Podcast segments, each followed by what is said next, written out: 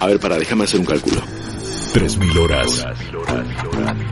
180.000 minutos. 10.800.000 segundos de pura pasión por los videojuegos. En 8 años ininterrumpidos de malditos nerds. Sí. Malditos y malditas. Bienvenidos al episodio 1500 de Malditos Nerds. one. Bienvenidos a un nuevo programa, un programa muy especial. 1500 programas de malditos nerds en el aire. Esto es increíble, por eso nos acompaña como siempre el señor Guillermo Leos. Man, eh, estamos de gala. ¿Por qué tan elegante? Deberíamos, Homero? deberíamos haber venido mejor vestidos, Sí, pero lo que no trajimos de pincha lo trajimos en presencia, Sí. porque nos acompaña también el señor Maximiliano Peñalver. Muchas gracias por invitarme. Yo pensé que ya ni me iban a llamar para nada. No, o sea, ni no, para. por la- favor, aparte- por favor. Aparte, a ver, después de haber hecho la auditoría y ver que realmente eran 1500 programas, porque Ey. el paranoico este, No, no, que increíble. debería trabajar en el INDEC, así tenemos números posta. La Mal. realidad es que tie- son 1500 programas. No, Le- no. Es lo único que le preocupa en la vida, ver cuántos. Vos sabés que cuando se va de vacaciones, una sola preocupación en la mente. Cambiame la planilla. Guillo, Ceci, Mar, alguien que me cambie la planilla él. y pongan los números de los programas. Mira, y mira siempre son. lo respeté eso. ¿eh? Mentira, Mentira. mentira, porque yo vuelvo después de las vacaciones y tengo que buscar el cálculo, Sí, pero bien cuidadito. 1500 programas es un montón, el octavo año de Malditos Nerds, locura. ocho años en el aire, en la señal de Vortex y para todos los lugares que nos hemos expandido, ¿no? Porque ahora se refleja en el canal 502 de Cablevisión Flow, está también, bueno, en el YouTube de Vortex, en nuestro propio canal de YouTube, Spotify, que era una plataforma que cuando arrancamos el programa ni siquiera existía, No, directamente como Netflix. como que lo tenemos que explicar. ¿Se acuerdan Sí, que era sí. Netflix? Porque, a ver, hablemos de cómo empezó Malditos Me gusta, me gusta. Contame esa historia porque yo no estaba. No, no sé lo que era. Era, eh, bueno, estábamos, Rippy, obviamente, de esos 1500 programas hay dos que no estuvo, no sé si sabías. Dos. Encima no es que- y me- y me duelen, ¿eh? Y me duelen. Yo no estuve en estuvo 500, en otro, a ver, mil, no no estuvo en otro. pero bueno, no, ya fue. Él no estuvo en otros, pero él no estuvo en los dos primeros. Eso Eso es lo doloroso. doloroso, yo creo Eso que es. doloroso. Disculpame, Rippy, te No, no, no, puñales, pero. Yo no sé para qué lo invitamos, ¿viste? Pero bueno, necesitábamos levantar el programa y en el tercero vino él y empezó a funcionar. Excelente. Eh, eso fue lo que pasó, pero. Bien, ¿eh? Bien. Eh, Como zafé, eh. Texteo, hay, escalera- hay eh. escaleras muy altas. Sí, sí, sí. Pueden pasar cosas ¿Te imaginas después, tipo, ah, no se programas, Maxi Pini? Vos no vas a estar en ninguno Por la baranda. Pero bueno, eh, que parezca un accidente. El tema es que, sí, cuando empezamos el programa, la idea fue eh, agarrar Vorterix y que era eh, recién nacida, digamos, Sí, ¿no? Empezamos a los meses de haber de que Vorterix arrancó. No arrancamos de una porque en realidad nunca se nos había ocurrido hacer un programa de radio. Fue como cuando salió Vorterix y dijimos, che, pues nos podríamos meter en esa, que era algo que jamás se me nos había ocurrido y empezamos a pensar toda la idea del programa. La realidad es que la idea era aprovechar eh, la plataforma de Vorterix y hacer un programa como nosotros pensábamos que era para lo que Mario había pensado la Sí. plataforma. Entonces fue bueno.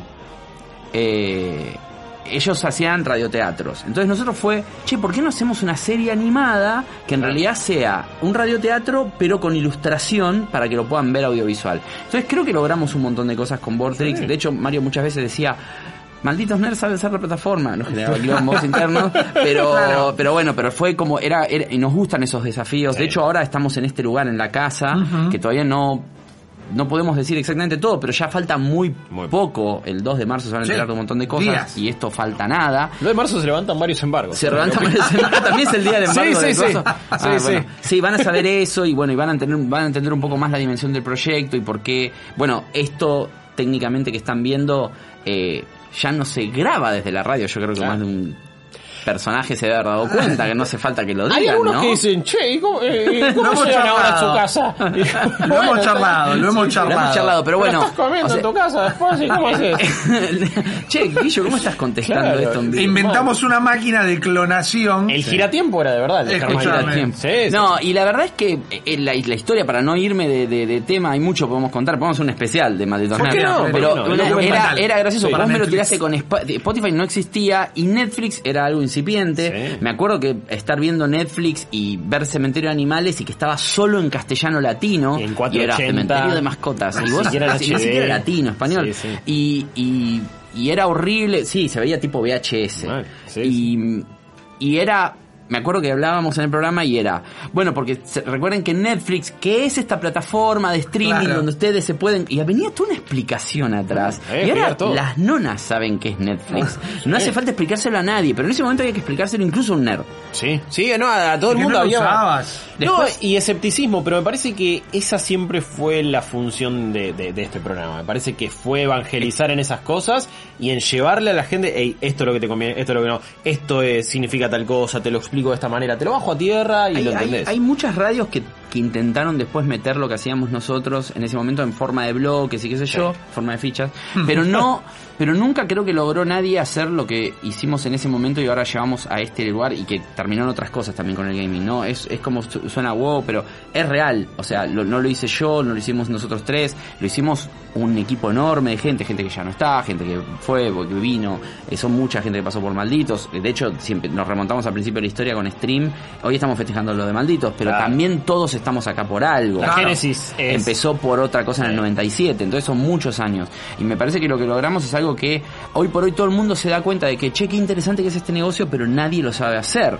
Nosotros tuvimos la suerte de que estar con Mario, que es medio un referente de tecnología y entiende todo, no le tenemos que explicar las cosas para que sepa y que nos dé luz verde. La verdad que nunca tuvimos ningún problema para hacer nada con Mario, pero... Eh, y, y él es parte también de estos 1500 programas porque honestamente nunca lo nombramos demasiado, pero tiene una fe ciega en nosotros y en el equipo, en la parte técnica, en todos. A veces demasiada, porque se sometió Sí. un año de... y que no sé de qué se de no trata. sé de qué se trata y, que le elegíamos sí, los juegos. Lo, momentos. lo hicimos actuar para Cyberix también. Sí, es verdad. Que metimos tres, en estos 1500 programas metimos tres Cyberix también. Claro, también terrible. grandes eventos, de todo. Pero sí, eh, qué bueno que este, en, en- en- en Argentina y ahora hay muchas cosas de gaming, es un poco más fácil, está todo más popularizado, Las pero marcas lo entienden mejor. claro, pero que alguien les haya dado, sobre todo en el comienzo, a ustedes la, la, la chance de hacer algo así en medios Sí. en Argentina es muy groso en una época donde nadie confiaba, confiaba en los videojuegos. Y cosas que hemos cubierto por el hecho de que encajamos justo una generación, porque arrancamos muy a la par de lo que fue el anuncio de lo que iba a ser Xbox One Sí, y Play claro, 4. 2003. Cuando llegaron acá al país, las jugamos, o sea, hicimos medio como un unboxing en, al aire, las jugamos en el programa, lo mismo ya en 2017 con Switch, pero digo, fuimos Sí. agarrando un montón de noticias. Hoy por hoy, lo más cerquita que tenemos quizás es Stadia, que el año pasado lo, lo cubrimos desde GS, pero todo lo que pasó en esta generación, hablando específicamente de videojuegos, Bueno. fuimos creciendo a la par. ¿Sí? Por el programa y todo lo que suscitó, que cambia el sitio de que Claro. pasa a ser malditos nerds y todo lo que se generó, fu- fuimos, como estaba diciendo Rippy, a GDC, a E3, a Game Awards, que somos jurados de todo eso, mierda, Sí. carajo. Jueces de difícil, tres, jueces de Game me Awards. Metacritic. Meta- y lo de Metacritic este año que es increíble, todavía no lo puedo creer, yo Rippy. Sí, sí. Y, y estamos con todo eso y por otro lado lo que me, me, me, me, me- me llena mucho también es lo que se viene ahora, ¿no? Es como decir, bueno, bueno, hasta acá llega- no, y es como que nunca encontramos una manera de decir, bueno, esto es nuestro límite, acá, bueno, ahora pasemos, la- no, siguen saliendo cosas. Yo creo que este año va a haber muchas noticias a nivel eventos, a nivel cosas que vamos a hacer nosotros desde acá, Sí. eh, con gaming y con, y con- y abriendo otros frentes también importantes. ¿Qué más les iba a decir? Hay algo que me quedó en el tintero de, de todo lo que estábamos hablando de lo que de lo que habíamos hecho. Cosas tecnológicas locas, por ejemplo, en un momento hicimos que en Vortex cuando tenía la pantalla gigante esa Sí. de LCD, que ¿cuánto? no era un LCD, pero era una pantalla, La marquesina, la marquesina que la sacamos Gigante. por una cuestión ecológica Sí, después y mm, que ahora está creo que la partecita de abajo nomás y qué sé yo y o no está prendida todo el día En no verano generalmente está Exacto, apagada, se paga eh, para se apaga por una cuestión ecológica y a lo que voy es que en esa pantalla un día se nos ocurrió hacer que la gente juegue FIFA desde el McDonald's que está enfrente. Hicimos que funcione tecnológicamente los joysticks Sí, y se paró la calle y trajimos a un relator y, tra- y relataba el partido y la gente se pensaba que la gente que estaba jugando un partido de verdad, Boca y River creo que eran o Boca e Independiente.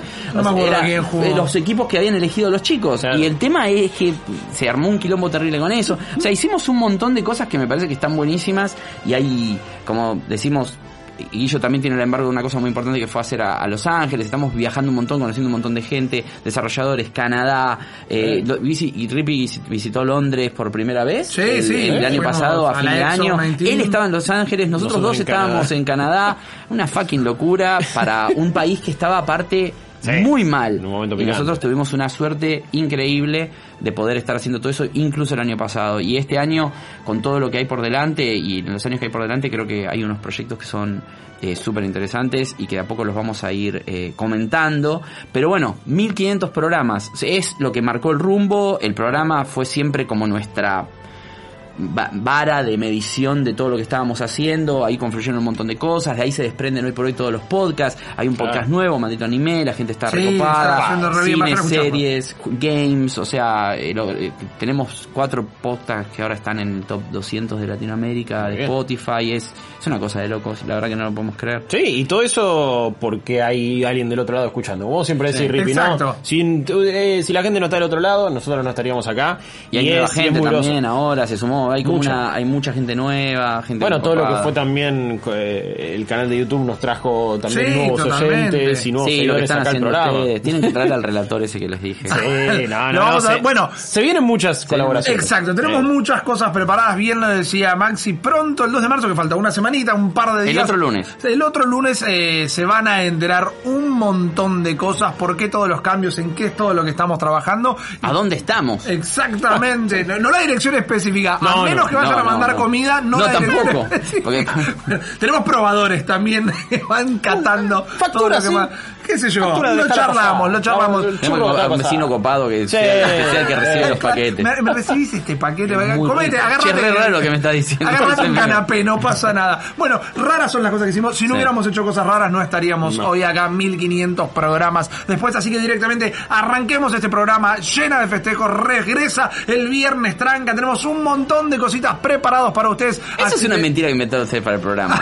Nosotros lo que menos tenemos acá hoy es un Es viernes tranca. bueno, o sea, bueno. estamos todos hasta la mano. Kiki se agarra la miseria que cabeza no como se diciendo, ¡qué nota". mentiroso! Y Eh. está, está diciendo, che, vamos a la historia ahora. Tranca, Ah, tranca, relajado. ¿qué tranca? Ustedes Eh. están tranca. Ustedes relájense. Es una pantalla. Que nosotros nos preocupamos por ustedes. Enseguida volvemos con más malditos nerds. Chao.